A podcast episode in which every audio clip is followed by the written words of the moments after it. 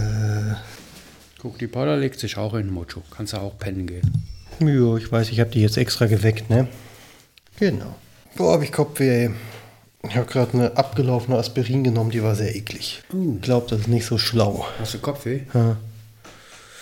Gute Voraussetzung. Ich müde, du Kopfweh. Ja. Das wird eine der langweiligsten Episoden, die wir aufgenommen haben. Ja, mal schauen. Aber es ist echt heiß draußen und ich glaube, ich war ein bisschen lang in der Sonne vorhin. So, okay, dann fangen wir einfach mal an.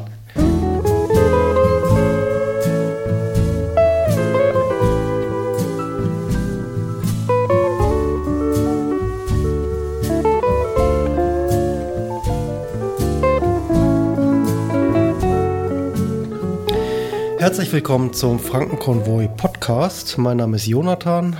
Ich bin der Tom. Und genau, wie ihr hört, Tom ist zurück aus der Türkei unter widrigen Bedingungen, aber er ist zurück. Und wir hatten versprochen, dass wir heute Gäste haben.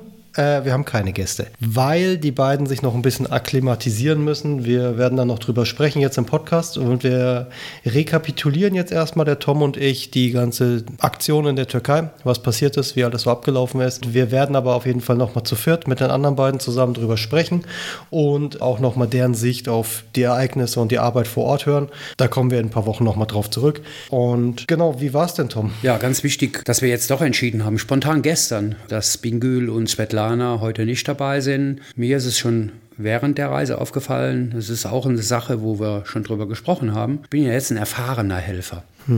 Seit acht Jahren mache ich das und seit sieben Jahren als Verein jetzt bald und kann das reflektieren und so weiter. Und bei Bingül und auch bei Svetlana hat es sich um Neuaktivisten gehandelt. Beide zum ersten Mal in der Hilfe vor Ort mit dabei. Ja. Und bei Winkel noch erschwerend dazu, sie kommt aus der Region und hat jede Menge Verwandtschaft, die betroffen ist. Ja, das ist natürlich nochmal was anderes, wenn du wirklich private Kontakte in, in diese betroffene Gegend hast und dadurch ja auch eine private Belastung hast, weil, weil du Menschen kennst, die dir emotional nah sind und die wirklich gerade auch dieses Leid erleben müssen und du quasi nur daneben stehen kannst. Es gibt immer so zwei Reaktionen. Also war auch ganz klar bei den beiden so zu sehen. Auch unabhängig davon, ob man jetzt Verwandtschaft oder Bekanntschaft da hat oder ob das alles anonyme Menschen sind. Ja. Das macht was mit einem, weil die massive Zerstörung, die wir gesehen haben, das ist wirklich krass. Ja, wa- war es denn so krass? Also, weil, Wirklich krass, krass, krass. Man sagt ja, dass ungefähr 50.000 Leute gestorben sind. Wenn ich es nur mal vergleiche mit der Ahrtalflut, kann man natürlich nicht anhand der Todeszahlen, aber die Zerstörung, die ich im Ahrtal gesehen habe, ist noch mal ein gutes Stück harmloser als hier. Okay. Weil einfach ein Erdbeben viel massivere Auswirkungen hat als ein Fluss. Ein Fluss ist ja geografisch begrenzt. Das sind dann sagen wir mal 100 Meter rechts und links des Flusses. Aber hier ist eine Region von, keine Ahnung, einem Durchmesser von 500 Kilometer betroffen gewesen. Und das Epizentrum war ja ein bisschen nördlich von Antakya, die Region, wo wir waren. Und Antakya ist eine Millionenstadt. Und wir waren in Antakya und es sind halt eben sehr viele Hochhäuser mit zehn Stockwerken und so weiter. Die sind dann einfach so wie Kartenhäuser zusammengebaut. und wie, wie gehst du damit um? Also, weil wenn die anderen so mit, also ich sag's jetzt mal so mitgenommen sind, beziehungsweise emotional angegriffen sind, was normal und verständlich ist, wie machst du das? Ich kann das ganz gut ausblenden. Also wir sind ja auch zu einem Zeitpunkt jetzt da gewesen, wo keine Opfer mehr da sind. Ja. Wir sehen die Zerstörung, die massive Zerstörung. Natürlich macht das auch mit mir was, weil äh, sowas das erste Mal live zu erleben oder live zu sehen, ist halt schon unvorstellbar. Aber ich kann das gut ausblenden und vor allen Dingen, ich betreibe ja ab Tag 1, wenn sowas passiert und entschieden wird, dass wir da helfen, massiv Recherche und schaue mir ganz viele Internetsachen in Social Media, in den ganz normalen Nachrichten und und und an. Ich habe ja von Anfang an ein Bild davon. Die anderen auch, vor allen Dingen Bingül, hat sich mit Sicherheit türkisches Fernsehen angeschaut, die ja live berichtet haben. Aber ich kann das einschätzen, das ist die Erfahrung. Und deswegen funktioniere ich dann vor Ort und kann dieses Leid, was ich sehe, ganz gut bewältigen. Und ähnlich wie im Ahrtal, da können wir auch gleich drüber reden, es ist mir wichtig, mit den Menschen zu sprechen. Was natürlich hier in der Türkei sehr schwierig war, weil ich musste ja auch auf der anderen Seite auf Bingül ein bisschen aufpassen. Die er übersetzt hat. Ja, und wenn ich mich jetzt da einem Betroffenen nähere, der Gott weiß was, Familie und sonst was verloren hat, also auch menschliche Schäden hat, dann brauche ich die Bingül ja nicht da noch mit zu belasten, dass sie mir dieses Drama noch übersetzt. Und ich bin auch niemand, der voyeuristisch wissen will, oh, wie viele Tote hast du denn in der Familie? Aber ich hatte Kontakt mit zwei Menschen. Der eine sprach ein ganz gutes Englisch, weil er lange in Saudi-Arabien gearbeitet hat. Und der andere sprach ein sehr gebrochenes Englisch, der mir aber trotzdem bei einer Fahrt sehr gut, einer langen Autofahrt, wo er mein Beifahrer war, mhm. mir sehr gut sein Leid erklären konnte und auch zu Mehmets Chef Bruder hatte ich einen ganz guten Kontakt über einen Hund, mhm. den die versorgen. Der Ali, der spricht selbst gar kein Englisch. Aber okay. dank Google Übersetzer mhm. sind wir uns in den fünf Tagen so nahe gekommen, dass nachher am letzten Abend bei der Familienabschiedsfeier, wo die ganze Familie von Mehmet, also drei Brüder und Mama und Papa, noch mit uns Abschied feiern wollten, hatten die anderen beiden andere Sachen zu tun oder waren müde wie Kimon ja. und so. Und ich saß nachher zum Schluss nach Mitternacht wirklich alleine mit denen da und keiner von denen den, außer Mehmet spricht ein gebrochenes Englisch, ja. konnte Englisch und dann hat Ali mir ein paar ganz, ganz wichtige Sachen mit Google Übersetzer gesagt. Mhm. Also ich habe da, ich kriege meine Infos auf diesem Wege und kann ja, dann auch damit umgehen. Die Technik ist da natürlich eine sehr dankbare Hilfe mittlerweile. Das ist ganz cool, dass es tatsächlich so Dinge gibt. Und das andere ist natürlich dann das, was ja immer der Punkt ist mit, mit Menschen von vor Ort, die da leben. Also da ist natürlich jemand wie Bingel, die Kontakte in die Region hat, hilfreich. Aber jemand, der, dessen Leben gerade da stattfindet, stattfindet, der unter diesen Bedingungen und Umständen ist natürlich nochmal eine ganz andere Quelle und ein ganz anderer Einblick in das, was tatsächlich stattfindet, um auch zu eruieren, was wird benötigt, wo ist Hilfe notwendig, wo sind die Probleme, was ist auch das Leid, der Kummer der Leute und, und um da einen Einblick zu kriegen. Das Ding ist aber dieser also ich, ich habe ja früher, ich war ja auch mit der Kamera bei Autounfällen und sowas dabei fürs Fernsehen damals noch und deswegen kenne ich diese Situation, wo zusammengefasst schlimme Dinge passieren, wo dann sehr viele Menschen aus professionellen Gründen vor Ort sind, die da absperren, helfen, bergen, was auch immer. Und was mir damals schon aufgefallen ist, ist, es gibt eine komische Art von Humor, wie Menschen damit anfangen umzugehen und auch um das irgendwie zu verarbeiten. Also auch unter Polizisten, unter Notärzten, unter, äh, wie gesagt, irgendwann ist mir auch klar geworden, es gibt tatsächlich Menschen, die, so hart es ist, Leichenteile einsammeln müssen, auch bei Autounfällen auf der Autobahn. Irgendjemand hat diese Aufgabe, der muss die Hand suchen und so Sachen. Und unter diesen Menschen untereinander, wo wir damals als Presse auch irgendwie nicht zu diesem Helferkreis gehört haben, aber zu diesen Menschen vor Ort und wir hatten Kontakt zu den anderen und haben natürlich miteinander geredet. Und da gibt es eine ganz komische Art von, es ist eine weirde Art von Humor einfach, wie ja, Leute also probieren. Auch genau, ganz, ganz viel. Wie Leute probieren damit selber auch umzugehen, mit all dem, dem sie ausgesetzt sind, weil der Unterschied ist ja, sie dürfen in dem Moment nicht zusammenbrechen und wegklappen, sondern sie müssen ja weiter professionell helfen und dürfen das emotional nicht zu nah an sich ranlassen. Dem bist du ja dann, oder jetzt in dem Fall ihr alle auch ausgesetzt vor Ort. Das ist natürlich klar, dass da jemand wie du, der der Erfahrung hat, der das schon mal auf andere Art auch durchlebt hat, anders mit umgehen kann. Gleichzeitig ist es ja aber auch in dem Fall so, was wieder ganz anders gelagert ist als bei Helfern bei Unfällen. Ihr habt tatsächlich Kontakt zu den Betroffenen und redet mit denen und verbringt Zeit mit denen. Und ähm, ich meine, ihr wohnt unter einem Dach zusammen mit denen und esst mit denen. Das ist, die Polizisten und Notärzte tun das nicht bei den Familien von den Unfallopfern. Und da ist es natürlich da, da, sind bestimmte Arten von Humor auf einmal nicht mehr möglich und auch nicht mehr angebracht. Doch, ja, doch. Also wirklich, äh, die ganze Zeit haben wir eine sehr, sehr lustige Zeit gehabt. Mhm. Ja, und ich bin ja in äh, so einem Viererteam wie wir jetzt waren. Der Kimon aus Griechenland, der hat mit mir damals vor sechs Jahren die Eco Kitchen gegründet. Der war mhm. schon öfter vor Ort äh, auf der Flüchtlingsroute, hat auch Tränengasbeschuss und Gummigeschossebeschuss an der mazedonischen Grenzen erlebt. Also der hat schon mal krassen Sache, ja. äh, Sachen erlebt. Bei dem weiß ich, wie ich mit ihm umzugehen habe. Nur ganz kurz, der, der, Hintergrund vom Kimon, also der ist Griecher, aber also... Der, der arbeitet für eine große äh, Transportgesellschaft im Hafen von Athen mhm. und verschifft Container weltweit äh, so grob. Okay. Und, und, ist ein guter Freund seitdem. Und, ja. und, immer mal wieder treffen wir uns, äh, wenn irgendwas los ist. Das letzte Mal vor drei Jahren in Thessaloniki. Mhm. Und er war auch vor zwei Jahren bei mir auf dem Geburtstag hier einfach als Gast. Ja. Ist ein ruhiger Mensch, ein ruhiger, oft zu ruhiger Mensch im mhm. Gegensatz zu anderen. Aber den kann ich gut einschätzen. Und ja. bei Bingel und bei Svetlana war es ja so, die sind ja auch für mich neu. Ja. Äh, die kenne ich ja auch erst seit ein paar Monaten. Kann sie aber auch vom Wesen her ganz gut einschätzen. Die Svetlana ist ja erst seit zwei Monaten Mitglied bei uns mhm. und die wollte eigentlich ursprünglich zu unserem Projekt in äh, Diavatar, okay. weil sie arbeitet hier bei einer Firma, die medizinische Geräte herstellt und sie wollte was Sinnvolles in ihrem Leben machen und deswegen ist sie über einen Freund, über einen anderen Jonathan mhm.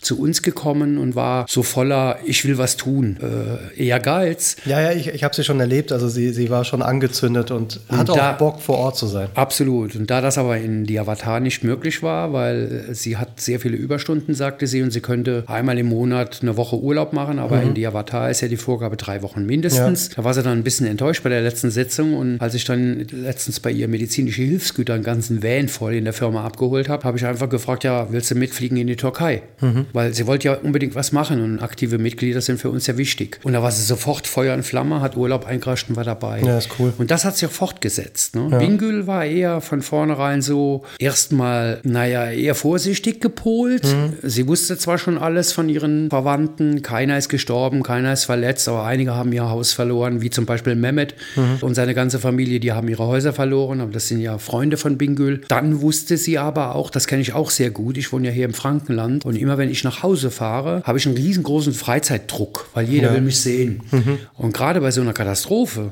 ja. Bingül hat da unten jede Menge Tanten, Cousinen und alle möglichen Leute und alle wollten sie ja sehen. Ja, natürlich. Das heißt also, Bingül hatte einen massiven Druck die vier Tage, nur vier Tage mhm. oder fünf. A, mit Übersetzung in Englisch. Generell hat sie ihn mhm Englisch übersetzt, weil wir beide, Svetlana und ich, mhm. Äh, auch Englisch verstehen, damit sie das nur einmal machen muss. Also einmal hat sie das Übersetzerproblem.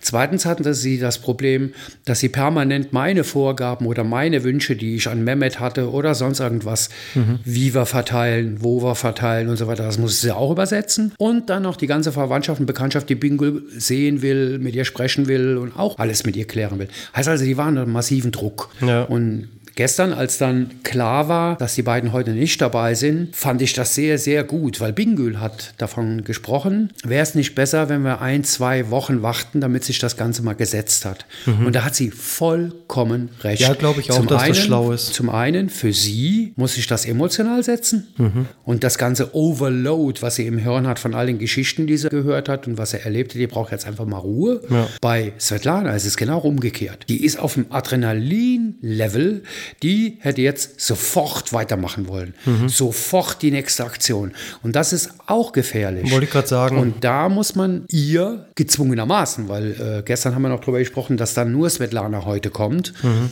Aber das wäre unfair auch gegenüber Bingül. Deswegen haben wir alles gecancelt mit den beiden. Svetlana muss jetzt auch runterkommen. Ich habe auch beide gebeten, sie sollen einen kleinen Bericht verfassen. Nicht jetzt sofort. Svetlana zum Beispiel hat ein Buch geschrieben, ja. wie sie sagt. Die hat aber noch gar nicht verarbeitet. Die hat das einfach nur aufgenommen und eins zu eins weitergeschrieben.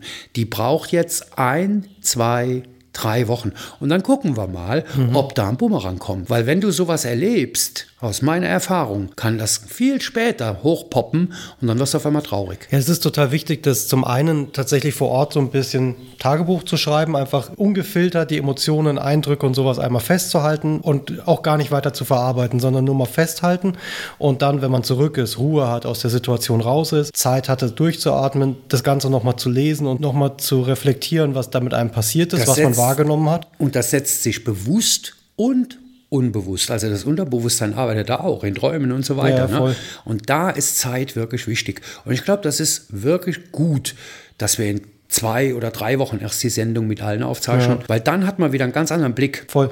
Also ich, ich halte es auch für total schlau, wenn man da jetzt nochmal wartet. Ist natürlich total spannend, so die allerersten ungefilterten Eindrücke ja. irgendwie mitzubekommen und festzuhalten. Andererseits ist es, glaube ich, individuell für die tatsächlichen Menschen, die das erlebt haben, was in dem Fall die beiden oder ihr drei seid, gut durchatmen zu können, Ruhe zu haben, reflektieren zu können und dann das Ganze sortiert nochmal wiederzugeben und aufzubereiten, auch für einen selber. Und da ist es, glaube ich, wichtiger, dass es den beiden damit gut geht, als dass wir für einen Podcast krasse Emotionen einfangen, ja. weil es am Ende um die beiden auch geht. Das ist ja auch wichtig, ich meine, das muss man ja auch berücksichtigen. Der Frankenkonvoi, in dem Fall du als der, der vom Frankenkonvoi dabei war, ähm, hast ja auch die Verantwortung den Helfern gegenüber, dass genau. es denen damit gut geht und dass die da auch unbeschadet aus solchen Situationen wieder rauskommen, physisch und emotional emotional. So sehe ich auch meine Aufgabe vor Ort. Ne? Ich scanne die ganze Zeit und schaue die ganze Zeit und lese zwischen den Zeilen. Mhm. Um, ist wie bei einem Arbeitgeber. Das sind Schutzbefohlene. Ja. Da muss man drauf aufpassen. Ne? Ja, total, das ist total wichtig. Um das vielleicht jetzt einmal aufzubereiten,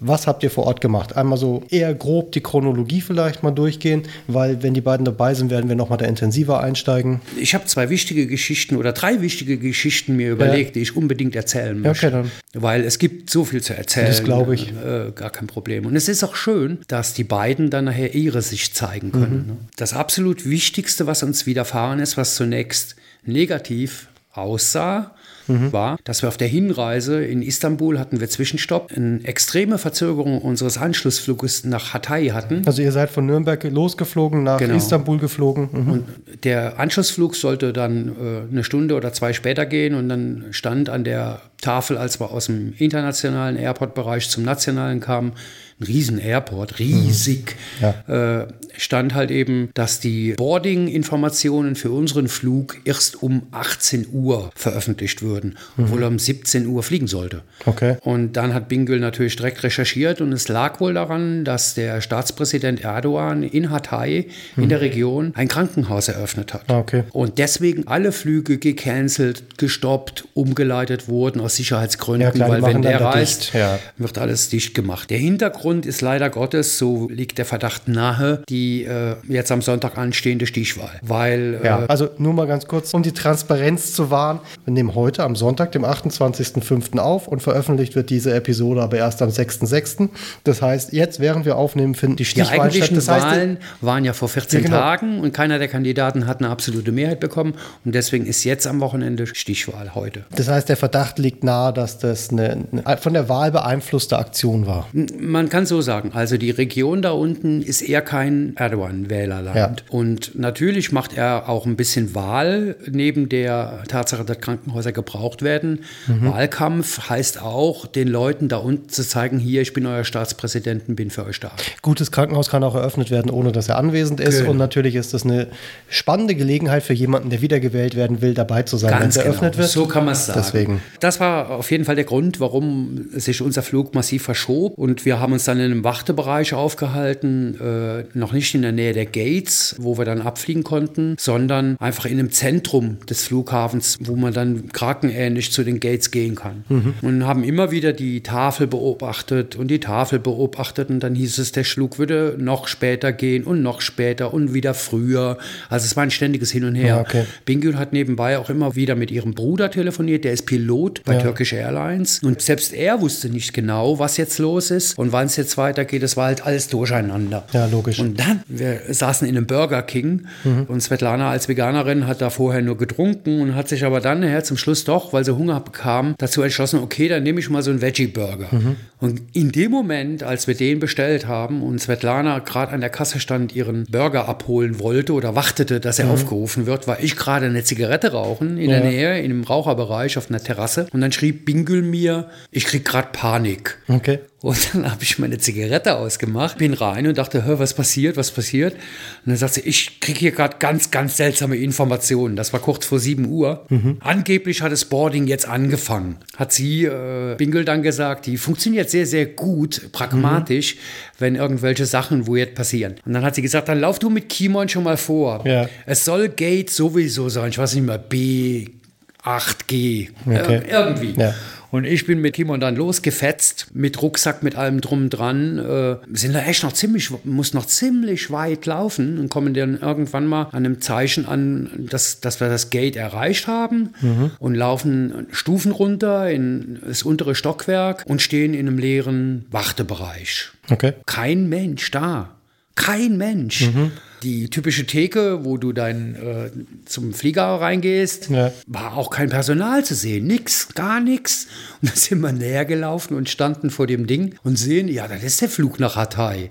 Und da unten drunter stand ein Laufband, da stand Boarding completed. Abgeschlossen. Ja. Und da war keiner in der Halle. Und dann, ja, was machen wir jetzt? Was machen wir jetzt? Und dann sind Bingül und ich die Treppen wieder hoch. In dem Moment kamen dann Svetlana und Bingül hinterher. Dann haben wir denen zugerufen, wieder hoch, wieder hoch. Hier ist Boarding completed. Wir müssen zum Infostand. Dann haben wir zufälligerweise draußen in der großen Halle äh, Durchgang, Gang, wie immer man bezeichnen will, Ja. kilometerlang mit so Laufbändern, wo man schneller gehen kann. Da hat Bingel dann jemanden gefunden, der nach Airport aussieht, wie ein Flugkapitän oder so in Uniform, und hat den gefragt, wo wir jetzt hin müssen. Der hat uns dann verwiesen an eine graue Tür, 200 Meter weiter, da wäre ein Büro.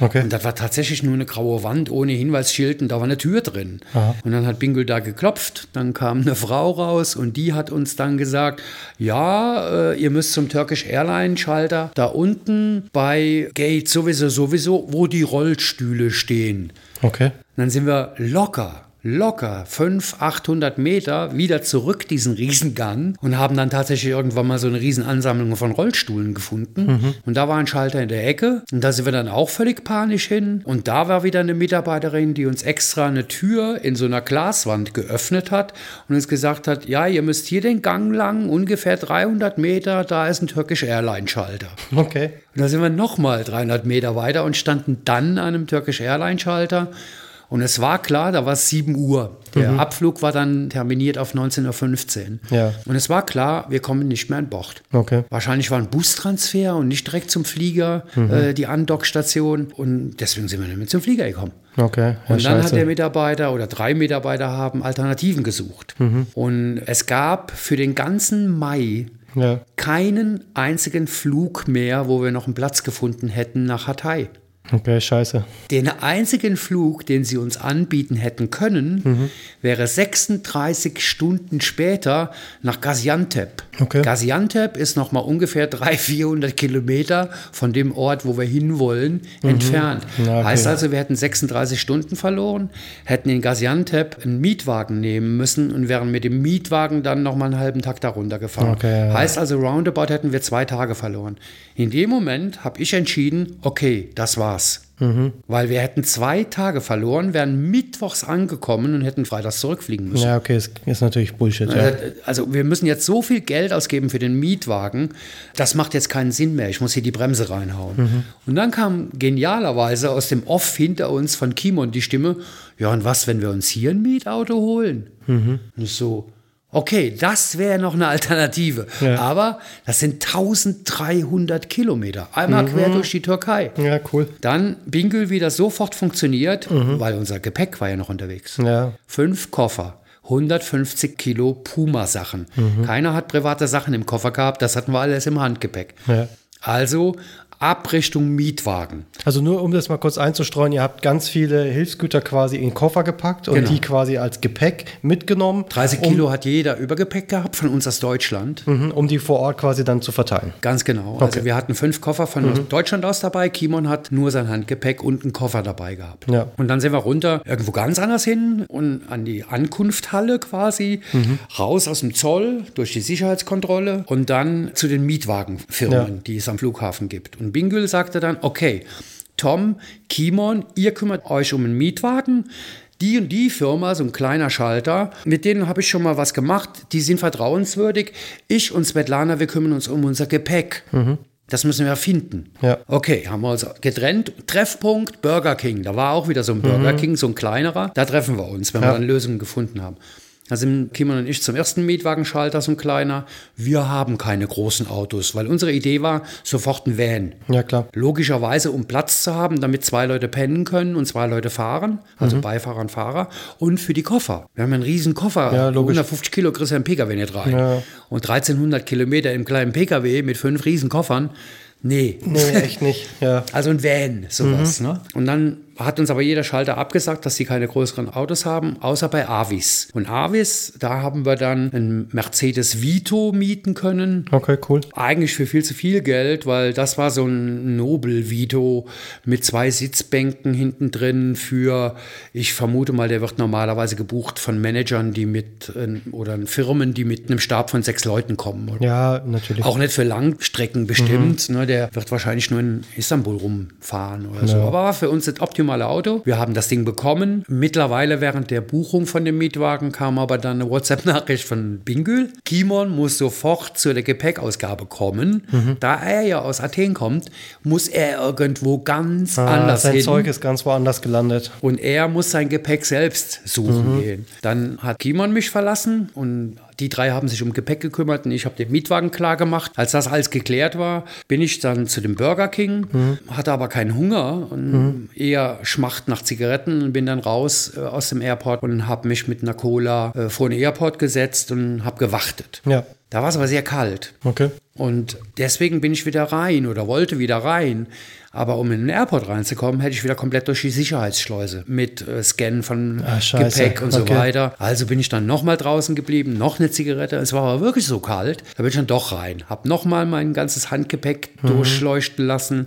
Bin wieder zum Burger King, saß wieder eine halbe Stunde rum Ja. und habe dann mal bei Bingül nachgefragt, wie sieht's denn aus? Ja, bis jetzt wäre noch nichts klar. Und dann kam von Kimon die Nachricht, okay, die müssen mich mit dem Auto zu einem komplett anderen Terminal bringen. Es kann bis zu zwei Stunden dauern. Oh Gott. Dann bin ich daraufhin wieder rausgegangen und habe dann gesagt, Leute, ich bin jetzt hier draußen im Raucherbereich. Ich hole mir mal aus dem Handgepäck mal eine lange Hose raus und ein paar Jacken. Äh, ich setze mich da nicht drei Stunden an Burger King. Und dann irgendwann mal bekam ich eine Nachricht, ich bin jetzt draußen. Das war Kimon. Okay. Der hat sein Gepäck viel schneller bekommen. Ah, okay. Und dann sind wir wieder rein zusammen und dann kamen auch Bingöl und Svetlana und haben unsere Koffer gehabt. Okay. Und dann haben wir uns erstmal gemütlich, nicht zum Burger King, sondern zu einem türkischen Kaffee mit türkischen Leckereien und, und Tee und, und Getränken hingesetzt und haben mal was gegessen. Ja. Da waren es Mitternacht. Okay. Also von Ankunft 13, 14 Uhr auf dem Flughafen bis Mitternacht, also zwölf Stunden, Ja. waren wir auf dem Flughafen. Ach, so scheiße. Und dann ging es ja noch drum, jetzt fahren wir. Mhm. Ich bin ja immer einer, der sagt, nee, ich fahre. Ja. Aber auch das wäre mir zu weit gewesen. Alles Red Bull der Welt hätte da nicht geholfen. Ja, ich kenne dich ja, dass du so Strecken schon mal gefahren bist, aber nach zwölf Stunden am Flughafen und vorher der Flug und so weiter und früh aufstehen, das ist natürlich heftig. Und dann hat Bingül aber gesagt, nee, die erste Strecke bis Ankara mache ich. Das sind so 400, 500 Kilometer. Mhm. Ja. Und ich habe auf der ersten Sitzreihe hinter Fahrer und Beifahrer schlafen sollen und Kimon hinten in der letzten Sitzreihe. Ja. Alles Gepäck hat hinten in den Kofferraum gepasst. Und äh, Svetlana war die perfekte Beifahrerin für Bingöl, weil ich konnte natürlich nicht schlafen. Einmal war es mir zu unbequem und zum anderen, auch da habe ich immer die Überverantwortung im Kopf nach dem Motto, ich müsse gucken, dass beide wach bleiben. Ja. Ich habe zwar nicht verstanden, was die beiden gesprochen haben, aber es war ziemlich klar zu sehen, die haben sich ja jetzt auch erst bei dem Trip kennengelernt, Ja. dass da eine gute Harmonie ist. Okay, cool. Und Svetlana ist ähnlich wie ich, doch eher ein Laberback und damit die perfekte Beifahrerin. Ja, aber das ist immer eine ganz gute Kombination, so jemand ruhigeres und jemand, der also eher Ja. extrovertiert ist, sage ich mal. Das ist eine gute Kombi, weil, weil verschiedene Bereiche abgedeckt werden. Das ist ja bei uns Absolut. beiden auch so. Ich bin vor Ort auch eher ruhig und eher beobachtend, was fürs Fotografieren ganz schlau ist. Und du bist viel aktiver und das funktioniert ganz gut, so eine Kombi. Ja, ja. Deswegen super. Ja, und so ist Bingül halt äh, bis hinter Ankara gefahren und das hat auch super geklappt. Ich habe vielleicht mal fünf Minuten genickt, aber es war wirklich zu unbequem für mich. Und dann sind wir irgendwie gegen vier, halb fünf, nach vier, 500 Kilometern so ungefähr, sind wir rausgefahren auf den Rastplatz und da war Bingül dann müde. Ja. habe ich gesagt, okay, dann fahren wir weiter. Und wir haben uns dann zunächst mal äh, lecker Kaffee geholt, haben uns ein bisschen die Beine vertreten. Ich habe meine Zigaretten rauchen können. Die beiden haben sich noch was Verpflegung geholt, um sich hinten auf die Sitzbänke abzulegen. Kimon hat sich verpflegt. Ich habe mir zwei oder drei Red Bull sogar gekauft, just Ja. in case, obwohl ich das Zeug hasse. Wie die Pest. Du bist eher der Powerade-Typ. Ja, ich bin der blaue Powerade-Typ, Ja, aber ich, ich finde, Red Bull ist einfach nur ekelhaft. Riecht ekelhaft, schmeckt ekelhaft und ist widerlich. Und ich habe es oft benutzt und es ist auch wirklich gefährlich. Also, wenn ich am Balkan noch viel allein war, trink mal drei von den Dingern. Dann kriegst du wirklich Herzrasen. also, das ist echt gefährlich. Aber es ist ein gutes Wachbleibmittel, das stimmt. Ja, ja. Und naja gut, und dann sind wir losgefahren und äh, Kimon und ich hatten halt den riesen Vorteil, wir fuhren ja quasi der Sonne entgegen, also dem Sonnenaufgang entgegen. Nach einer halben Stunde oder so wurde es hell, langsam Okay. dämmerte es. Und ich muss sagen, also uns wurde ein Roadtrip geschenkt. Ja. Wir sind also nicht auf einem Sitz mit Fliegern in die Region transportiert worden und konnten vor Ort helfen, sondern wir haben sogar das Land noch kennenlernen Ja, das ist natürlich geil, ja. das war schon mal wahnsinnig schön. Und dann noch, noch vom Sonnenaufgang an. Die Autobahnen super. Rastplätze, wir haben alle zwei Stunden eine Pause gemacht, nochmal einen Kaffee getrunken und ich habe eine Zigarette geraucht. Und ich sollte dann die Strecke fahren bis Adana. Und in Adana wurden dann die Mädels auch wieder wach langsam. Da waren es da so gegen neun, acht, neun Uhr morgens. Und dann war Frühstück angesagt. Okay. Ja. Und Bingül äh, und Svetlana und Kimon sagten dann, ja, ich muss mal Pipi und bitte rausfahren. Und ich bin dann einfach die nächste Raststättennummer raus. Und da Also da begann wirklich unser Trip richtig rund zu werden. Richtig, Okay. richtig rund. Das war so ein Truckstop. Also der hatte nichts vom Anfahren, von den Parkplätzen, von dem, was wir da gesehen haben, nichts damit zu tun wie die Rastplätze, die wir vorher gesehen haben. Eine Holperstrecke, äh, wo wirklich nur komische, verranzte Trucks rumstehen. Okay. Und dann ein Gebäude, wo wir hingefahren sind, wo klar war, okay, das ist hier nicht so die Standardnummer mit Tankstelle und das was anderes. Spooky. Ja. Und dann bin ich als erstes ran, weil ich musste auch auf Toilette. Und da stand so ein älterer Türke, der mir dann ganz automatisch den Weg gewiesen hat. Adana ist an der Küste, also auch touristenaffin. Ja. Und hat ständig auf den Boden gezeigt. Ich wusste überhaupt nicht, was er wollte und ich konnte auch gar nicht auf den Boden schauen, weil ich bin in Bollywood gelandet. Ich stand in einem Laden, in einem Laden, wo Kitsch as Kitsch can, Plastikgedöns, so Touri-Kram, voll, voll geladen, völlig reizüberflutet stand ich in dem Ding. Und der zeigt immer nur auf den Boden, bis ich dann auf dem Boden irgendwann mal abgewetzte Aufkleber fand, die aussahen wie nackte Füße, rot, Okay, ja. wo drauf stand WC. Okay. Also der Weg zur Toilette war mit den Fußspuren Ja. markiert. Okay, bin ich dem gefolgt. Und dann kam Bingel mir entgegen, als ich von der Toilette kam und hat gesagt, wir müssen jetzt hier traditionell türkisch frühstücken. Okay. Und zwar eine Suppe. Ich sagte, okay, kein Problem. Ja. Und dann äh, sind wir raus auf die Terrasse. Wir haben Suppe bestellt und Bingel hat uns dann erklärt, es ist eine traditionelle, für die Region bekannte Linsensuppe. Okay. Und sofort kamen Teller mit geschnippelten Gurken, geschnittene Tomaten und äh, Peperoni und einen ganzen Teller voll Fladenbrot. Ja. Und dann noch für jeden so eine große äh, Suppentasse voller Suppe, die wahnsinnig lecker war. Okay. Unfassbar lecker. Und Bingül fing an zu zweifeln. Okay. Und meinte, ach du lieber Gott, jetzt werden wir abgezockt. Guck mal, was die hier auffahren. Ich, ich habe irgendwie ein anderes Gefühl. Ich habe das Gefühl, hier im Raum ist viel Liebe. Weil wir wurden ständig umkümmert. Okay. Alle Leute, die da gearbeitet haben, haben immer wieder so am Tisch gestanden und gefragt, ob wir Ja. noch was brauchen. War schon fast hektisch. Also wir hatten die Suppe kaum leer, da wurde schon wieder abgeräumt und Okay. das noch und das noch. Und dann war so ein ganz junger Typ, der immer so fünf Meter neben uns stand und uns beäugt hat, hinter so einem Dresen, der auf der Terrasse stand. Wie ich jetzt weiß, hieß er Ibrahim. Und der hat auch immer geschaut und so über, gefragt, wo wir herkommen. Ja. Und Bingül hat dann auch immer übersetzt. War aber trotzdem zweifelnd, ne, weil die sich so sehr kümmern. Könnte es ja immer ich, ich, teurer ich kann schon werden. nachvollziehen, ja. Und dann waren wir fertig und dann kam sofort jemand und hat gefragt, ob wir denn jetzt noch einen Tee wollen. Ja. Und dann habe ich gesagt, äh, ich hätte gern einen Kaffee. Und dann haben sie gefragt, was für einen Kaffee? Du kriegst dann immer einen Nescafé angeboten oder türkischen Kaffee. Und da ich ja immer, wo ich hingehe, auch traditionell das essen will, was da oder trinken will, was da angeboten wird, Ja. habe ich mir natürlich einen türkischen Kaffee bestellt. Und dann kam dieser Ibrahim mit einem, mit, ich denke mir mal, das war ein Holzteller, der mit Aluminiumfolie verkleidet war.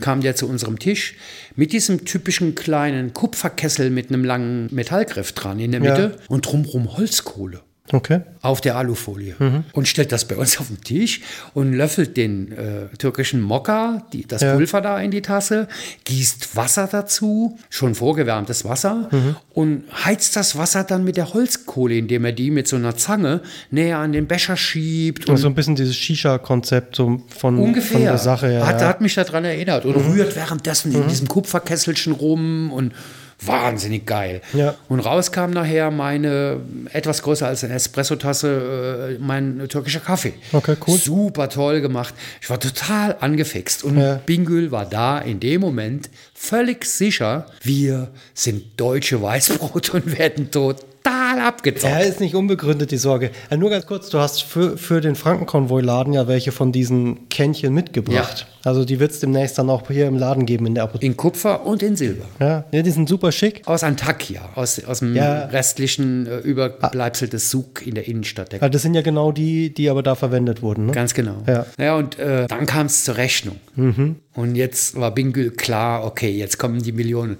Und wir haben sensationelle für vier Linsensuppen mit dem ganzen Gemüse dazu, mit dem Brot dazu, inklusive meinem Kaffee und drei Tee, 180 türkische Lira bezahlt für alles. Das sind noch keine 10 Euro. Ja, okay, krass. Und Bingül war dann klar so, wow, Respekt hätte ich nicht erwartet. Und dann habe ich gesagt, hey komm, hier müssen wir ein fettes Trinkgeld abgeben. Und ich habe dann 300 Lira auf den Tisch gelegt, was für die Leute natürlich ganz viel Geld ist. Ja. Äh, aber ich fand einfach den Service und die Gastfreundschaft und er war einfach sensationell. Ja, verstehe. Der Ibrahim, der war so angefixt und hat dann nachher gefragt, ob wir auch einen Instagram-Account haben. Der hat mittlerweile unsere Shirts gesehen. Frankenkonvoi, was ist das? Ja. Bingül hat ihm erklärt, wir fahren den Erdbebenleuten helfen und so weiter. Da hat er sich die ersten Sachen auf unserem Insta-Account angeschaut, ist uns gefolgt. Und als wir uns dann endlich loseisen konnten, die wollten uns fast nicht gehen lassen. Ja. Mit lauter Abschied hier, Abschied da. Es wird sich ja immer äh, auf die Backen geküsst, also in die Luft geküsst, äh, rechts und links, auch Männer mit Männern, finde ich immer super sweet. Und dann hat er uns noch hinterhergerufen, wie die Bingel nachher übersetzt hat, hey, ich will mitmachen.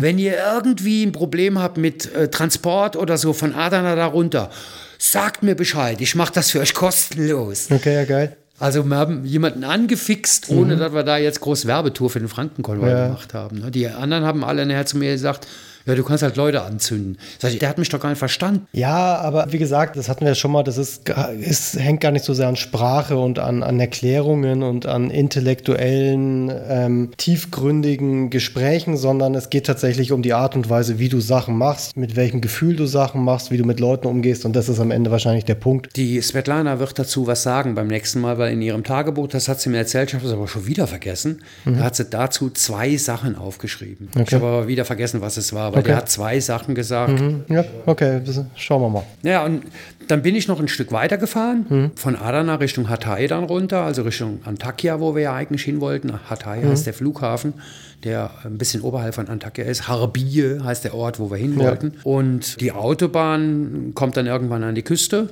Man konnte tatsächlich auch äh, im Vorbeifahren bei den ersten Orten die Zerstörungen schon sehen. Da hat mal ein Dachstuhl gefehlt, da war mal ein ganzes Haus zusammengebrochen, aber man konnte ja gar nicht einschätzen, wie groß die Zerstörung ist, weil mittlerweile ja die Bautrümmer auch äh, teilweise weggeräumt sind. Und dann war dann einfach eine Baulücke. Ja, das ist ja wie im Ahrtal quasi, da war das ja auch, als wir da waren, da haben einfach dann Sachen gefehlt. Und genau. Und wenn du vorher nicht wusstest, dass da was war, dann fehlt auch nichts. Ne? ja, genau. Aber dann kamen wir näher an Antakya und da hat Bingül dann gesagt, das hatten wir auch so abgemacht, die letzte Etappe fährt sie äh, in ihrer Heimat. Ja. Wir haben dann wieder einen Fahrerwechsel gemacht, mussten über so eine Gebirgskette drüber klettern, Okay. weil äh, mitten durch nach Süden läuft eine Gebirgskette. Wir waren ja im Westen und mussten in die Mitte rüber auf den östlichen Teil Ja. äh, dieses äh, Fingers Türkei und da bin ich noch drüber gefahren und dann haben wir einen Fahrerwechsel gemacht. Mhm. Dann sind wir quasi an Antakya vorbeigefahren. Mhm. Das ist eine Umgehungsstraße, die da 20 Kilometer um Antakya drumherum geht. Und da war es dann schon krass. Also dann hat man schon gesehen. Okay. Halbe Häuser stehen da noch, halbe Hochhäuser, zehn Mhm. Stockwerke. Und überall Zeltstädte. Überall leben Leute in Zelten. Okay, krass. Und Bingül fuhr dann den letzten Teil bis hoch nach äh, Harbiye. Und auch in Harbiye selbst, was ja ein kleinerer Ort ist, es ist so eine Ansammlung von Orten auf einem Hang von einem Berg. Du kannst gar nicht wirklich eine Grenze zwischen den Ortschaften erkennen. Und in Harbiye fuhren wir dann halt eben quasi durch kleinere Straßen bis zu dem Restaurant von Mehmet, Ja. der ja selbst auch sein Haus verloren hat, inklusive seiner ganzen Familie. Also die ganze Familie hat das Haus verloren und die leben jetzt im Moment im früheren Restaurant. Ja. Beziehungsweise seine Eltern haben da auch Angst, die leben vor dem Restaurant im Zelt. Okay. Und wir kamen an, äh, ich kannte es ja von den Drohnenaufnahmen, ich wusste ja, aha, da ist es. Ich war auch Beifahrer und wollte dann ein bisschen fotografieren. Und da Bingül aber Bescheid gesagt hat, wann wir kommen, stand schon die ganze Mannschaft draußen. Okay. Wir wurden gefilmt und gewunken. Die alle Mitarbeiter, alle Freunde und die komplette Familie von Mehmet, also seine zwei Brüder und die Mama und Papa, Ja. alle standen vor der Tür und haben uns begrüßt und gewunken. Okay. Da kommen sie Ja, endlich. süß. Natürlich wurde Bingül zunächst mal abgeschleckt von oben bis unten, weil ist ja ihre Freundin. Ja, natürlich. Aber auch wir wurden so unfassbar toll begrüßt und man hat überhaupt kein, also ich bin da immer so ein bisschen zwiegespalten, weil das sind ja Betroffene. Ja. Und dann begrüßen die dich mit einer Gastfreundschaft, das ist ja un, unfassbar. Ja, aber das ist ja eine Erfahrung, die man öfter tatsächlich macht so und eigentlich ist das ja total süß und auch cool, weil die Leute das wertschätzen. Ja. Deswegen ist das cool. Und an dem Abend haben wir halt eben draußen gesessen, weil wir waren natürlich platt. Wir waren un, unfassbar platt. Wir waren mittags um eins da. Ja. Und eigentlich war der Plan, jetzt legen wir uns mal alle hin. Wir haben ja jetzt fast 48 Stunden, hat ja keiner richtig geschlafen.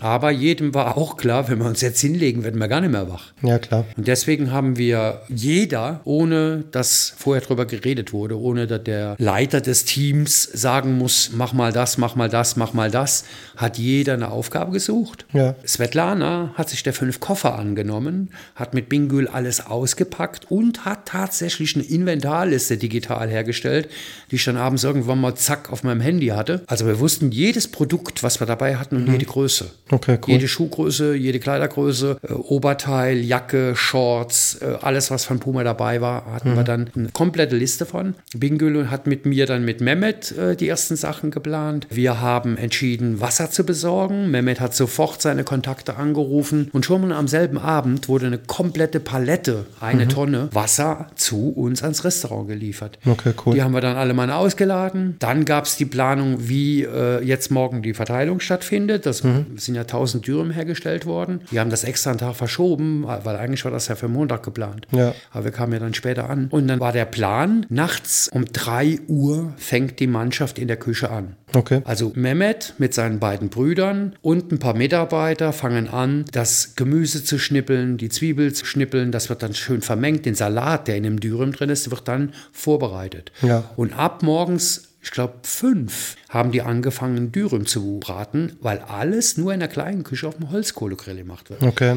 Da gibt es keine Gastroküche. Echt kleines Ding ist das, also Ja. gefühlt. Und dann haben wir gesagt, okay, dann gehen wir aber dann gleich auch früh ins Bett, weil da wollen wir dabei sein. Trotzdem haben wir noch draußen gesessen und haben noch ein Bier miteinander getrunken, als dunkel wurde. Und da habe ich dann einen von den drei wichtigen Leuten getroffen, die mir was erzählt haben. Okay. Es war ein, glaube Cousin von Mehmet, der lange in Saudi-Arabien gearbeitet hat und dadurch Englisch sprach. Ja. Und wir haben vorher ganz lustig miteinander gesprochen und alles war schön und wir haben viel gelacht. Und als ich mit dem gesprochen habe, wurde er ernster. Ja. Er ist zwar auch gut davongekommen, auch nur ein paar Häuserschäden. Er hat zu mir gesagt, weißt du Tom, wir waren vorher eine sehr glückliche Gegend. Zwar arm, aber glücklich. Ja. Weil hier ist es sehr schön. Schau dir das an.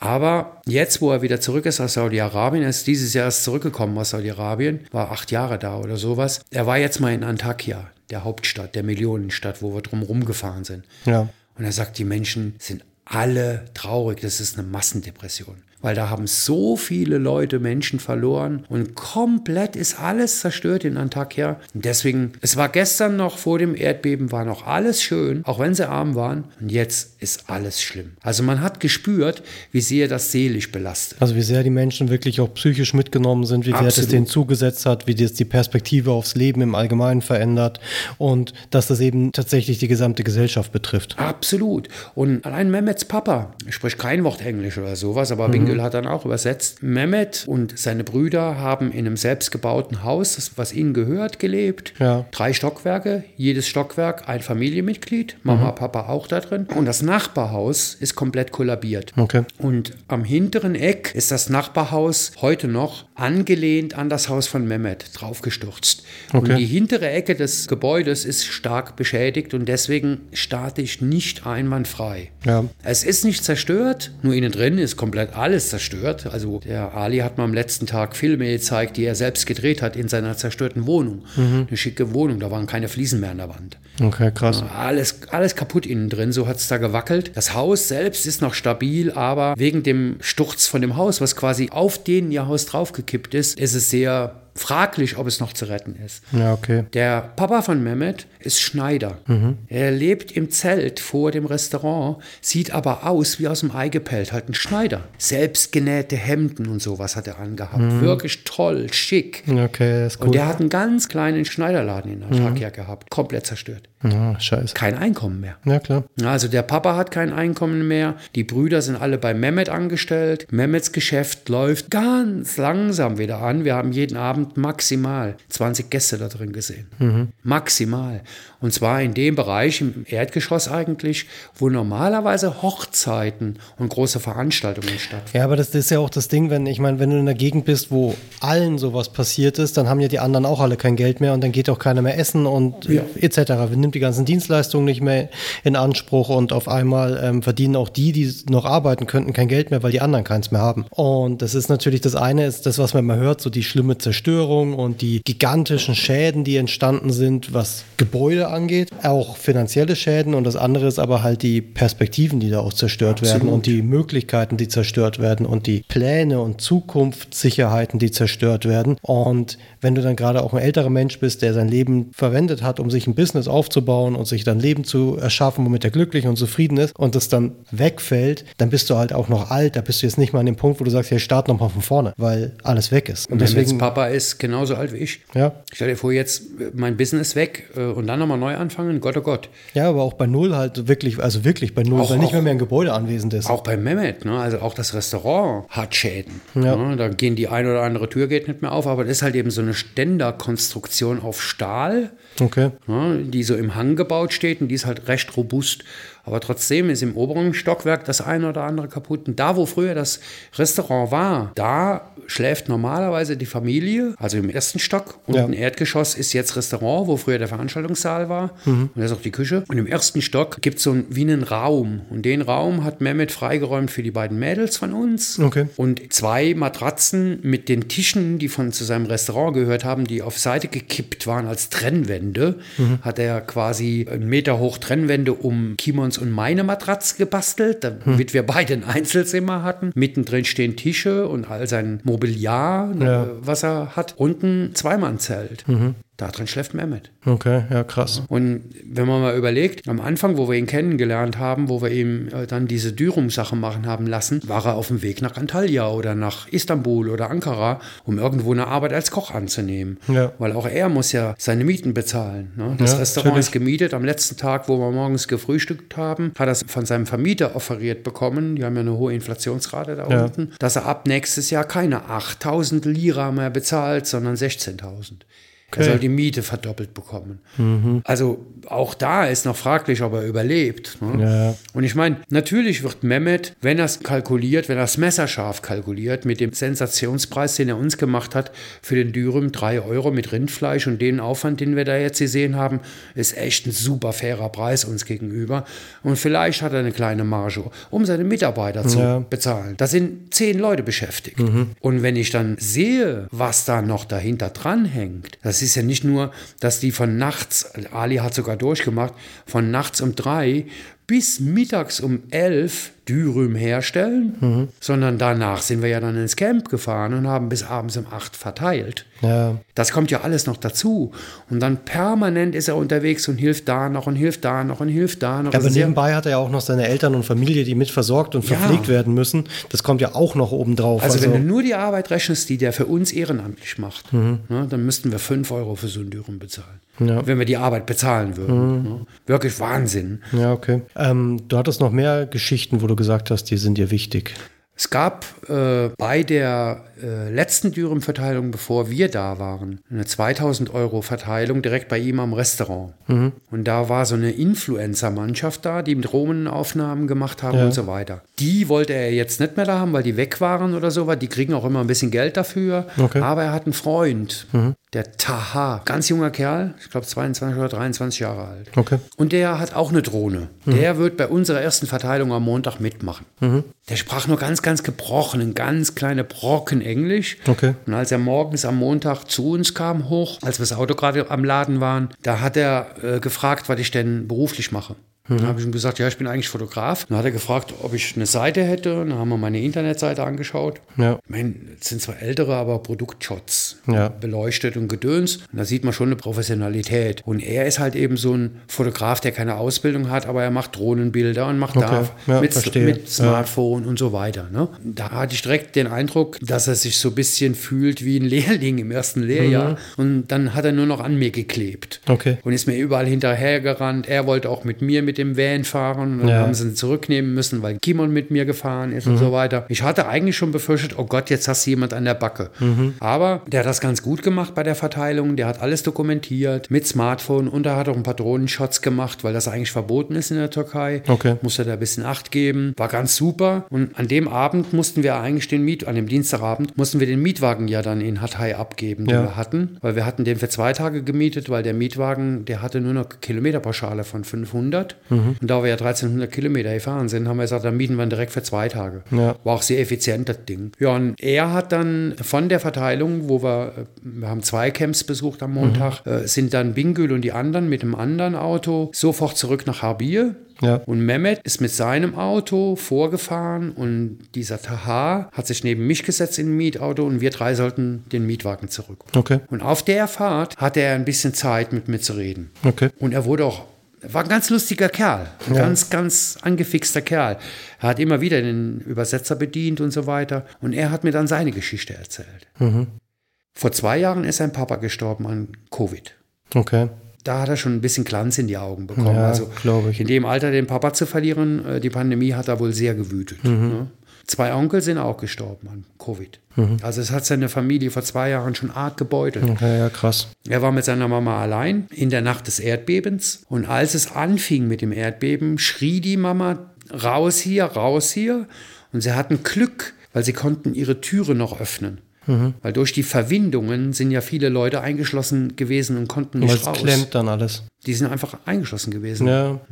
Und sie hatten Glück, sie konnten die Türe noch aufmachen und die Mama hat ihn rausgeschubst Mhm. und ist dann hinterher gerannt und dann ist der Türsturz zusammengekommen. Oh Gott. Die Mama hat überlebt, hat aber ihr Rückgrat gebrochen. Ach du Scheiße. Und da habe ich auch, wie du jetzt, einen Kloß in den Hals bekommen. Weißt du, so ein lustiger Mann. Und, und ich habe dann probiert, weil, weil, wie willst du dann trösten? Ja. Ohne Sprache. Ne? Und ich fuhr ja auch noch und habe dann meine Hand drüber gehalten. Ich krieg dann auch immer direkt Pipi in die Augen. Und er hat wohl gespürt, dass ich bei ihm bin. Und er hat mir auch erzählt, beim Erdbeben sind noch mehr Familienmitglieder, Cousins oder so gestorben. Und dann wurde er ganz ruhig. Und dann hat er mich gefragt, ob er Musik mal machen könnte, um sich wieder aufzuheitern. Dann wurde er wieder ein bisschen lauter. Ja. Und er hat gesagt, ja klar, klar, klar. Und dieser Vito hatte halt eben auch diese Bluetooth-Verbindungsmöglichkeit. Und er hat sein Handy damit adaptiert. Und dann hat er mich gefragt, was ich hören will. Dann habe ich gesagt, deine Musik. Ja, was denn? Was denn für eine Richtung? Er hat gesagt, deine Musik. Ja. Also ich habe ihn nicht gefragt, die in die Richtung so. Dann fing er an mit Rock Okay. türkischem Rock. War schon spooky, aber cool. Mag Ja. ich total gern. Ne? Und dann hat er irgendwie mittendrin immer wieder die Lieder geskippt, weil er mir ganz viel zeigen wollte. Ja, verstehe. Ne? Und dann hat er irgendwie gedacht, okay, jetzt musst du mal Genre wechseln. Und dann kam er mit türkischem Hip-Hop. Okay. Auch sehr geil. Aber wei weißt du, wer, was, was es war? Nee, ich muss ihn anschreiben und er soll mir das äh, Ja, schreiben. können wir war das nämlich in die Playlist tun. Das wäre eigentlich total Unbedingt. spannend. Ja. Also ein Stück von dem türkischen Hip-Hop war ein sehr bekannter äh, Künstler Mhm. und ein Stück war noch zwischendrin, ich weiß nicht, ob da auch Rap mit dabei war. Und zwar war das ein Beitrag zur Eurovision, äh, ne, wie heißt das noch? Äh, Eurovision Song Contest. Eurovision Song Contest der Türkei. Was ja. ja, Ja, die, die, der hat ja jetzt irgendwie stattgefunden, die letzte Zeit. ich glaube nicht dieses Jahr, irgendwann früher. Ah, okay. Weiß aber nicht mehr welches Jahr. Und das war wohl ziemlich erfolgreich. Ich glaube nicht, dass die gewonnen haben, aber sind Stars jetzt in der Türkei. Okay. Und dann kam auf einmal melancholische Musik. Und es ist ja eine sehr arabisch angehauchte äh, Ecke von Ja. der Türkei. Die sprechen alle arabisch. Das türkische Dankeschön, was ich mir beibringen wollte, kann ich heute noch nicht. Aber durch meine Erfahrung mit Flüchtlingshilfe weiß ich, wie Dankeschön auf Arabisch heißt, Shukran. Und das versteht auch jeder. Okay. Also hat er melancholische arabische Musik gespielt, mit arabischen Gesängen von Türken gesungen, aber mit den arabischen Instrumenten und so weiter. Und das war auch sehr, sehr, sehr geil und beeindruckend. Und dann wurde es auch wieder ruhiger und er wurde trauriger. Und in irgendeiner Liedpause hat er noch mal an seinem Handy rumgefimmelt. Hat einen Übersetzer bedient und hat sich dann zu mir rumgedreht und hat zu mir gesagt, I am so tired. Also man hat gespürt, der Junge ist müde. Ja, ist halt Ich würde erschöpft. sogar vermuten, auch lebensmüde so ein bisschen. Ja, meine ich gerade, also diese Erschöpfung von all den Belastungen, die in seinem Fall über Jahre hinweg ja Genau. massiv Auswirkungen hatten, das ist, kann ich mir schon vorstellen, ja. Er hat auch gefragt, äh, ob es eine Möglichkeit gäbe, nach Deutschland zu gehen. Er, er würde so gerne in Deutschland arbeiten. Wie, wie, ist das vor Ort? Hast du das mitgekriegt? Gibt es eine Möglichkeit für die Betroffenen, keine Ahnung, psychologische Hilfe in Anspruch zu nehmen, etc. Schwierig. Also ich habe jetzt nicht genau nachgefragt, aber ich stelle mir vor, das war ja selbst im Ahrtal schon schwierig, aber da war die Ehrenwalsche Klinik, die sich sofort bereit erklärt haben. Ich denke mir mal, da sind die noch ein gutes Stück weit zurück. Ja, ja es ist natürlich, ich meine, wie gesagt, das ist allein sowas wie, wie Covid war natürlich heftig und dann so ein Erdbeben noch hinterher und jetzt in seinem Fall in dem Alter das alles schon mitgemacht zu haben, ist krass. Ja. Und deswegen, ja, ich verstehe das total, dass das unfassbar Energie Aber ein kostet. ganz toller Typ. Ein ganz toller Typ. Und ich habe ihn auch mehrfach dann wirklich für seine Drohnenaufnahmen und für Aufnahmen, die er gemacht hat, immer wieder gelobt. Ja, das ist krass. Der Rückflug war ja ähnlich. Ne? Also ja ist ja nicht nur der Hinflug. Äh, Allah oder wer auch immer hat uns äh, diese Hinreise geschenkt, mhm. weil es war zwar ein halber Tag, Tag, den wir verloren haben, aber es war ein ganz, ganz wichtiger Tag. Ja. Jeder äh, Unternehmensberater würde als Teambuilding-Maßnahme für Millionen verkaufen können. Wahrscheinlich. Und die Erlebnisse, die wir hatten auf der Hinreise und das Empfangen und trotzdem ja. Äh, produktiv sein an dem Nachmittag und in der Nacht schon wieder weiterkeulen, war wirklich ich bin sehr stolz auf unser mhm. Team. Ja, bin super stolz. Also alle haben hervorragende Arbeit gemacht. Wieder alle Erwartungen, die man normalerweise an eine Mannschaft haben könnte, mhm. die zum ersten Mal in der Konstellation zusammenarbeitet und im Fall von Bingül und Svetlana sogar zum ersten Mal die Arbeit generell überhaupt ja. macht. Es hat alles fast nonverbal funktioniert. Also es hat sich wirklich alles wie Zahnräder, haben alle ineinander eingegriffen und alles hat wunderbar funktioniert. Ja, das, ja, das ist perfekt. Ich meine, genau so soll es sein. So hofft man, dass es dann ist. Und tatsächlich ist es ja so, so scheiße es ist, wenn sowas wie mit dem Flug passiert, so sehr hast du wahrscheinlich recht, dass sowas einfach eine riesige Teambuilding-Maßnahme ist, wo man lernt miteinander umzugehen, bevor es richtig krass wird weil erstmal geht es nur um Koffer besorgen und solche Geschichten. Und das ist eine super Vorbereitung tatsächlich. Und deswegen kann man wahrscheinlich sagen, Glück gehabt, dass es dann so gekommen ist. Sowas kannst du halt nicht planen. Ich bin dankbar dafür. Ja, jetzt seid ihr wieder zurück und jetzt seid ihr alle, alle noch wahrscheinlich am total noch am Verarbeiten und am erstmal wieder hier ankommen. Mhm. Hast du jetzt noch irgendwas, was du erzählen willst oder gibt es noch einen Punkt? Ich würde ich würd sagen, so einen groben Überriss habe ich jetzt gegeben. Ja. Von den Aktionen selbst können wir mit den anderen beiden reden. Und vor allen Dingen freue ich mich schon drauf, wenn die in zwei, drei Wochen, wenn wir die Sache aufnehmen, ihre Sicht der Dinge sagen. Da werde ich ganz ruhig sein. Bin ich total gespannt auch, weil das immer ganz spannend ist. Ich meine, wie du Sachen siehst, das ist mittlerweile einigermaßen klar, glaube ich, und nachvollziehbar, aber auch die Sicht von anderen Leuten, die auch aus einer ganz anderen Perspektive auf die gleichen Ereignisse schauen schauen, ist super interessant und spannend und gibt, glaube ich, nochmal ganz andere Einblicke und ein vervollständigtes Bild der Situation, glaube ich, ganz gut. Deswegen bin ich auch super gespannt, was die beiden erzählen. Ich habe mit den beiden ja noch gar nicht geredet. Ja. Wir haben jetzt so ein bisschen gequatscht vorher. Dann würde ich nämlich sagen, machen wir hier Ende. Wir haben ja schon Tee getrunken, den du mitgebracht hast. Ich habe Tee mitgebracht. Wir waren in Antakya in dem übrig gebliebenen Teil des in Anführungszeichen Suk. Wir sind durch Antakya gegangen und so eine Zerstörung habe ich in meinem Leben wirklich noch nie gesehen. Mhm. Ich hatte auch wirklich Bedenken, weil Häuser, wo oben so halbe Dachstühle runterhängen und über Schuttberge klettern, war schon krass. Aber das war auch für Bingel ein ganz emotionaler Moment, weil das war so der Kern von Antakya, wo man abends fröhlich weggegangen ja. ist. Kleine Restaurants und so weiter. Und da haben wir für 200 Ladies und für 100 Männer noch einen Laden gefunden, wo wir Unterwäsche kaufen mhm. konnten und waren dann noch in einem Bereich, wo tatsächlich so ein Silber-Kupfer-Dengler-Laden war. Ja. So ein ganz kleiner, verranzt, kein Laden, mhm. also war so eine Garage oder sowas. Okay. Und der hat halt eben so schicke Kupferkännchen, wo man Kaffee mitmacht, verkauft und Kupfertabletts mhm. und auch ganz große Töpfe, wo okay. die ihr Gemüse drin mischen und so. Also so ein typischer Eisenwarenhändler. Mhm. Da habe ich halt eben so Kupferkännchen zum Kaffee machen mitgebracht aus Antakya in Bronze und in Silber. Und dann eine wunderschöne Zuckerdose. Ich trinke so gern Zucker in Tee und in Kaffee. Und habe so ein typisches Teeset, bestehend aus zwei Kannen. Da ist ja immer unten das kochende Wasser und oben das Teekonzentrat im Prinzip. Ja. Und wenn man einschenkt in diese Gläser, wird immer zuerst von dem Konzentrat ein Drittel mhm. und und dann zwei Drittel Wasser draufgekippt. Ja. Und so ein Ding habe ich auch mitgebracht. Richtig wunderschön. Das haben wir vorhin benutzt. Das tun wir auch mit bei Instagram mit rein, die Bilder davon. Ja, ja ist super lecker gewesen. Genau. Libanesischen Tee, weil Bingül hat mir gesagt, der türkische Tee ist nicht so gut. Nimm den libanesischen Tee, der trinkt hier jeder. Ist ja ein Nachbarland. Ja, aber der war wirklich lecker. Wir trinken jetzt noch was davon und machen jetzt hier mit der Episode mal Ende. Und das nächste Mal werden wir über 2015 sprechen. Also da switchen wir wieder zurück zu den Anfängen und dann fangen wir jetzt auch wirklich an, in dem Zeitstrahl quasi zu erzählen, wie es mit dem Frankenkonvoi wirklich losging. Ähm, und in den nächsten Wochen, wir müssen mal gucken, wann die beiden soweit sind, reden wir dann mit Svetlana und Bingül über ihre Erfahrungen jetzt in der Türkei. Ja, vielen Dank fürs Zuhören. Wie immer, frankenkonvoi.de, Social Media, Instagram, Facebook. Schaut euch die Sachen an. Wir sehen zu, dass wir an diese Lieder kommen für die Playlist. Mhm. Und bis zum nächsten Mal. Ich sage auch Tschüss oder gute Nacht und gehe jetzt mal meine Paula versorgen. Genau, dann schlaft dann gut. ja, ciao. Ciao.